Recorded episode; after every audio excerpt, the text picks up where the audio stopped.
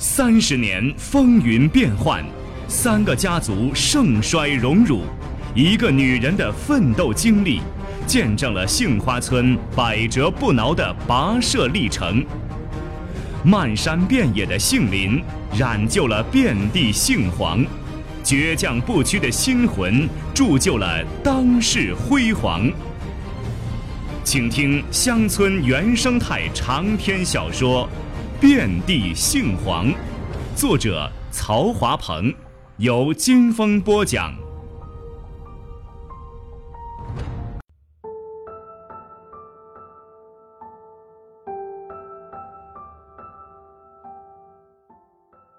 坐车赶到县城，中直奔学校。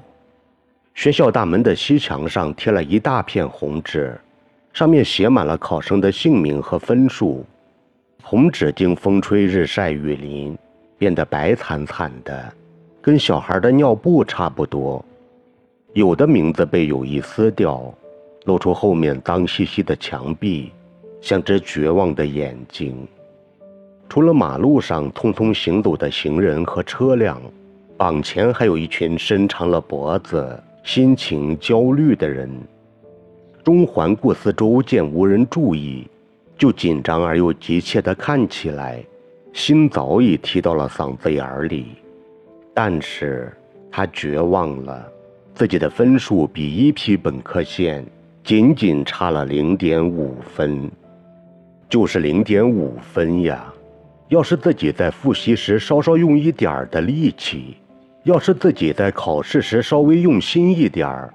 要是自己在填报志愿时不那么狂妄自大，把二本以及其他专科、中专都填了，也不至于落到现今儿的下场。他死死地盯着自己名下的那串分数，像盯着几只刚从厕所里飞出来的苍蝇。他的心彻底凉了，有种想哭的欲望。钟走在大街上。脑袋里一片空白。县城虽是一弹丸之地，但比起乡村来，也算得上繁华了。大街两边一处接一处的商店、门头、小摊儿，如林立的岗哨，机警地注视着街面上的行人。经济基础稍雄厚的，就买个大音箱放在店门口，音量放到最大。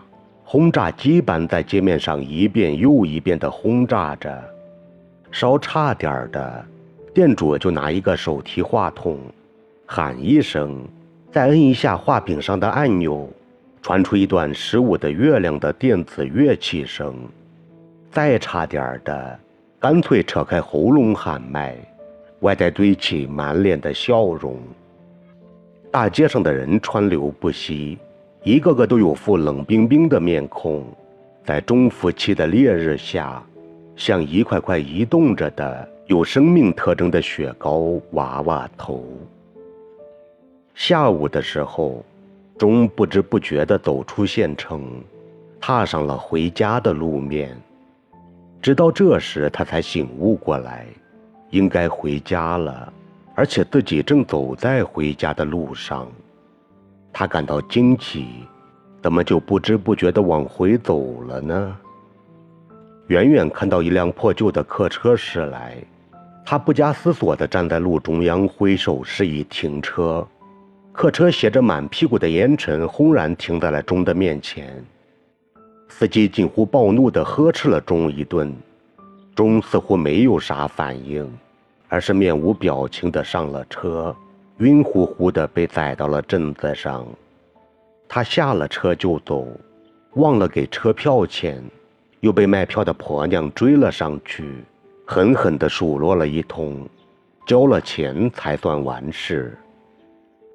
中朝十几里外村子方向一步步挪去，他怕见到村人，更怕见到家人，不知如何向他们交代。随了村子的临近，暮色也渐渐浓重了。刚才还是一通大汗匆匆赶路的他，不知不觉中泄了汗，通体阴凉，不由自主地抱着臂膀缓慢地行走着。他心里只有一个念头：见了村人将怎样答话，见了家人该怎样张口汇报自己的成绩。此时，山风隐然涌起，在周围群山茂密的丛林间流荡着，冲撞着，低声怒吼着，就如一只暴怒了的困兽，随时随地就要挣脱所有束缚，冲破所有羁绊。腾空而起，抵挡这条渐趋模糊了的山谷，抵挡这个已经降临了的夜晚，抵挡中此时阴郁的就要下雨流泪的星空。远远看到村子的时候，钟再也迈不动步子了，不是因为赶路累的，而是心虚的两腿酸软，浑身没有了一点力气。他一屁股坐在路基石上，眼望着远处灯火摇曳的村庄，心里惶惑成了一只闷葫芦，沉甸甸的压在了他的胸口上，连气儿都喘不匀了。直到隐隐看到村口上有人影朝这边急急地走来，钟才艰难地爬起身来，用手使劲搓了搓近乎僵硬了的脸皮。努力调整着沮丧的神情，朝那两个模糊的身影迎了上去。茂生和幸仔把钟从路上接回来的时辰，天已是大黑了。看到钟一脸的哭丧相，家里人一下子都明白了，钟这回的大学梦算是告吹了。一家人都不敢提及放榜的事，更不敢问钟的考试成绩。今夜不知就里，还舔着小脸问：“说你要上大学了吗？”茂生和木琴没敢接茬，今夜赶紧把今夜抱出了院子，怕他再不知好歹的讲出一些不合时宜的话。当晚钟没有吃饭，进了家门后就一头拱在了床上，也不脱衣，就这么迷迷糊糊的睡着了。几天来，钟一直就是这个样子。他不大进食，也不愿意说话，更不跨出大门半步，只是赖在床上半睡半醒的躺着。茂生一家人被钟的样子弄得暗自焦心，却又不知怎样开导他才好。木琴曾尝试着跟钟谈谈，话刚出口，便被钟粗暴蛮横地打断了。不让他讲话，连木琴尚且如此，其他人当然都不敢贸然靠前了。经出主意，叫幸仔抽空劝说中。幸仔回道：“现今儿不管是啥样的好话，钟恐怕都听不进呐。过些日子等他心情好了些，再劝说也不迟哦。”经趁机问他：“前些日子你都外出到啥地方了？”幸仔不耐烦地回道：“只在县城和几个镇子上逛了逛，也没到哪儿去。”说罢，不再理彩晶。钟的样子成了一家人的一块心病。茂生一家人正受着钟带来的煎熬，村里却涌出了一阵喜庆气氛。四喜家的婷也够了中专分数线，两人都在家里等着录取通知书呢。四方家的文文虽然没有进线，但他比其他人都小，也不着急。他满怀信心地复习着功课，准备明年再考。中高考的分数在几个人中是最高的，可以说是遥遥领先。只是钟的心气太高了，志愿只填了南京大学，连专科和中专都没有填报，也不服从调剂分配。看来今年是不会有戏了。学校老师跟前来探问的穆琴讲：“中这学生脑子好使，学习也专心，成绩也好，就是聪明过了头，犟劲儿十足，容不得别人讲说。就他填报的志愿，绝不会被录取的，只能等明年了。”木琴失望地回了村子。暗自跟茂生讲了老师的话，随口说道：“钟随你的犟脾气，不吃个亏是不能改的。这句话反倒把茂生说火了。他嫌母亲整日只知道个加工厂，就从来没有上心过问过崽子考学这件大事，由着他自己胡折腾。钟要是有个啥好歹的，就是你的错呢。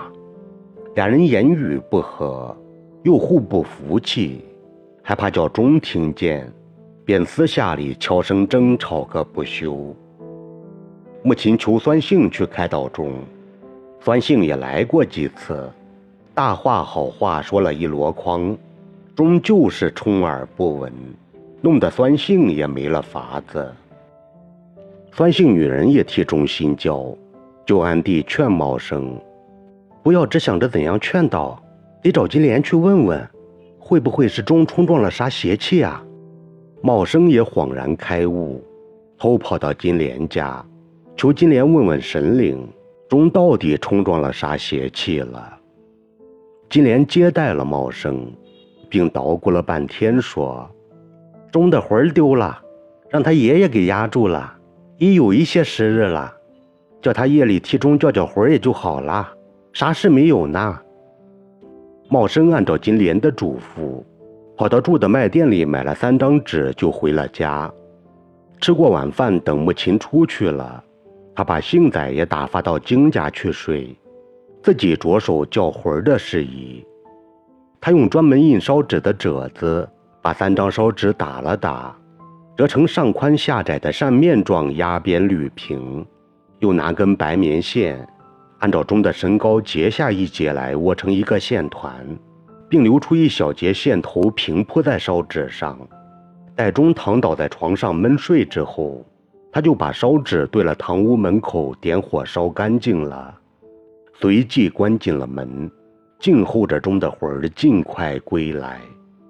如此浑浑噩噩过了一夜，第二天仔细观察着钟的一举一动，却依然如故，不见一丝儿好转。酸性女人每天都来看事钟，听了茂生的讲说，自是着急。他又鼓动茂生去找四喜试试，说：“四喜的卦很是灵验，山外的人都找他算命打卦的，灵得紧儿呢。你去找他给钟算算，看哪年能考上学。他也只是叫考学的事闹腾的，只要有了准信儿，消了郁闷，顺了心气儿，病也就好了。正是有病乱求医，六神无主的茂生果然听信了酸性女人的话。”巴巴的去求四喜给钟算命打卦。